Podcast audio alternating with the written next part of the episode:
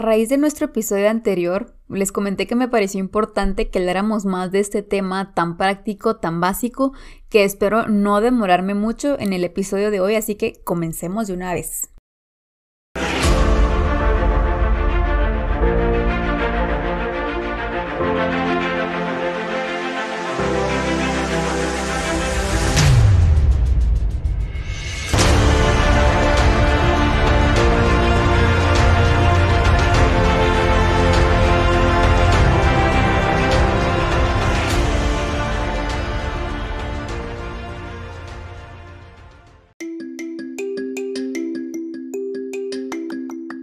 Hola gente activa, ¿cómo están? Espero que se encuentren muy bien y listos para un nuevo episodio.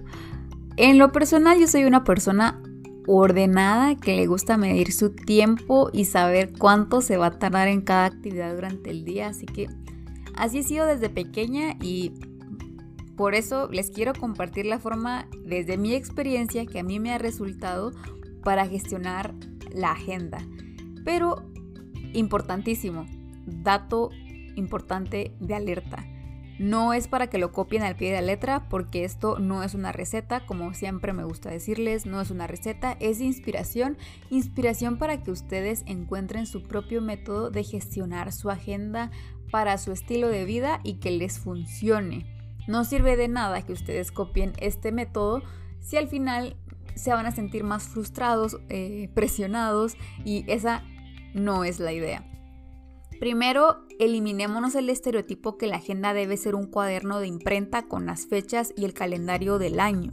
Una agenda puede ser un cuaderno en blanco, de líneas, de cuadros, con diseño, sin diseño, no importa. Y algo más, una agenda puede llevarse en forma física o de forma digital o electrónica. A mí me gusta tener la agenda en ambos formatos, en físico y en digital. Y les voy a compartir eso más adelante. Pero empecemos con la agenda física. La agenda física a mí me gusta llevarla para ordenar mis actividades diarias. Utilizo un cuaderno pequeño de pasta dura para que me dure todo el año y anoto, o el tiempo que me duren las hojas y anoto el día y comienzo a enlistar todas mis actividades que tengo para ese día. Las enlisto en desorden, así como me van llegando a la mente lo que yo quiero es vaciar mi mente de todos los pendientes y dejarlos anotados en un papel. Así que enlisto todo, todas mis actividades que tengo en mi mente, ya sea que sean planificadas para ese día o, o para otro día, no importa, me gusta dejar mi mente vacía con los pendientes por hacer. Luego comienza lo divertido que es decidir qué actividades necesitan ser elaboradas de primero por su urgencia o por su prioridad, por tiempos, y les voy enumerando las actividades. Después coloco a un lado cuánto tiempo estimo que me voy a tardar en cada actividad. A mí no me gusta dejarlo muy justo, me gusta dejar un tiempo prudente de colchón y así sentir que voy en tiempo y no me gusta que, que, mi agenda me corra, sino que yo gestiono mi agenda, mi agenda no me gestiona a mí, así que me gusta poner tiempos prudentes, correctos, para no ir corriendo siempre en, todo el día, porque al final pues... Eh, día con día, pues es mi vida y no me gusta ir corriendo en mi vida, así que me gusta dejar tiempos prudentes y con colchones decentes porque al final del día pues siempre hay imprevistos o hay que ser flexibles, así que esa, ese es mi consejo también, no nos presionemos en colocarnos tiempos tan, tan exactos. Otra cosa que también me gusta hacer es resaltar esas actividades que tengo que terminar en ese día sí o sí. Como les digo, a veces yo coloco más actividades de las que de la cuenta en un día, pero con el resaltador puedo identificar qué actividades tengo que dejar terminadas hoy y cuáles otras pues no pasa nada si las sigo las sigo trabajando el día de mañana y así va a ser mucho más fácil para mí y reconocer bien esas prioridades. Así que ahorita van a pensar, ¿acaso es psicópata? Pero no. Eh, aunque parezca algo en exceso, a mí me funciona y tampoco quiero que piensen que esto a mí me toma mucho tiempo. Si mucho tardo cinco minutos en hacerlo, siendo exagerados. Y no lo hago todos los días. Aquí es en donde, eh, pues porque me gusta no utilizar agendas, agendas con fecha ya escritas, porque esta lista preliminar muchas veces yo, yo sé que no todo me va a dar tiempo en el día, pero me gusta tenerlo todo ya por escrito y bajo sus prioridades, así que el día siguiente puede que utilice eh, la misma base de agenda que usé el día anterior para seguir trabajando. Así que es algo que uno va construyendo y modificando eh, conforme pasa el tiempo. No es perfecta. Y al final pues esa es la idea, que ustedes logren generar una modalidad que a ustedes les guste y les funcione. Como les digo, no tiene que ser perfecta para el mundo, solo tiene que funcionarles a ustedes. Al inicio les dije que a mí me gusta tener una agenda en blanco y también llevarla en digital. En digital me gusta usar el calendario del teléfono que lo tengo anclado con todos mis correos electrónicos para que el teléfono pueda yo ver todos los eventos que tengo con las diferentes eh, cuentas o eh, situaciones que atiendo y me gusta usar la agenda del calendario del teléfono para colocar las actividades o los eventos que involucran a otras personas.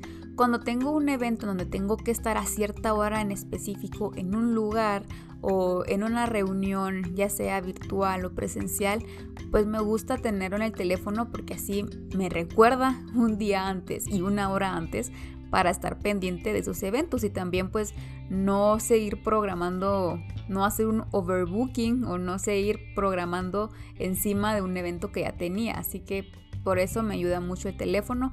Aparte que la tecnología es fantástica y podemos agregar así en Google Calendar a la otra persona que también está involucrada para que ella también reciba un recordatorio y así pues la tecnología nos recuerda.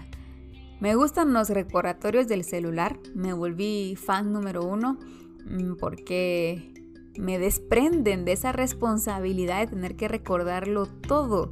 Es una maravilla para mí y por eso me gusta gestionar mi agenda de, de esa forma híbrida. Cuando yo tengo mi agenda en papel, pues yo sé que es muchas actividades de, esta agenda, pues yo puedo organizarlas y saber qué, qué puedo hacer en qué hora, si me puedo desvelar, si me puedo entrar más temprano. Pero cuando miro mi agenda eh, en el teléfono, pues yo sé que esas fechas y esas horas que están ahí, pues no se pueden mover. No, no puedo decidir cuándo tener esas actividades porque involucran a otra persona y puede tener un acuerdo de, pues un mutuo acuerdo de cuándo se va a llevar a cabo ese evento o esa reunión, etc. Por eso a mí me ha funcionado mucho esa forma híbrida. Puede que a ustedes les funcione bien solo un método y les quede perfecto o también que utilicen la forma híbrida. Para quienes vean mi calendario en el teléfono, pues les va a dar les va a dar algo de verlo lleno de eventos y colorcitos de códigos, pero es que de verdad si no lo tuviera en ese calendario, eso mismo que está en ese calendario estaría en mi cabeza todo el día y a quien le daría algo sería a mí por tener que recordarlo. ¿Saben?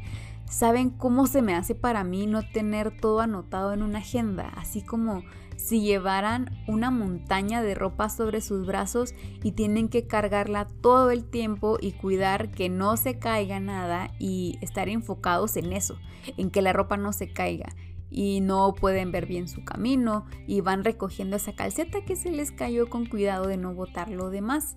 Algo así se me hace, pues yo siento lo mismo cuando no apunto mis actividades, es como si estuviera todo el tiempo cargando con esas responsabilidades que tengo que hacer, velando todo el tiempo que no se me olvide esto, que no se me olvide aquello y estar más enfocada en no olvidar lo que tengo que hacer que enfocada en lo que estoy haciendo propiamente en ese momento. Por eso me encantan las agendas. Yo de verdad los quiero invitar a que encuentren esa modalidad para gestionar su agenda. No hay una receta mágica y quería compartirles mi modalidad para hacerles de inspiración y espero que les resulte útil. Tomen lo bueno, lo que crean que les puede funcionar y anímense a llevar una agenda. No van a poder asumir grandes retos, grandes responsabilidades si aún no han aprendido a gestionar sus responsabilidades actuales. Así que los motivo a que se suban a ese próximo nivel. Yo me despido por hoy y ya saben, los invito a que compartan este episodio con sus familiares o amigos que consideren les sea de mucho valor este contenido y los espero aquí en el próximo lunes de podcast.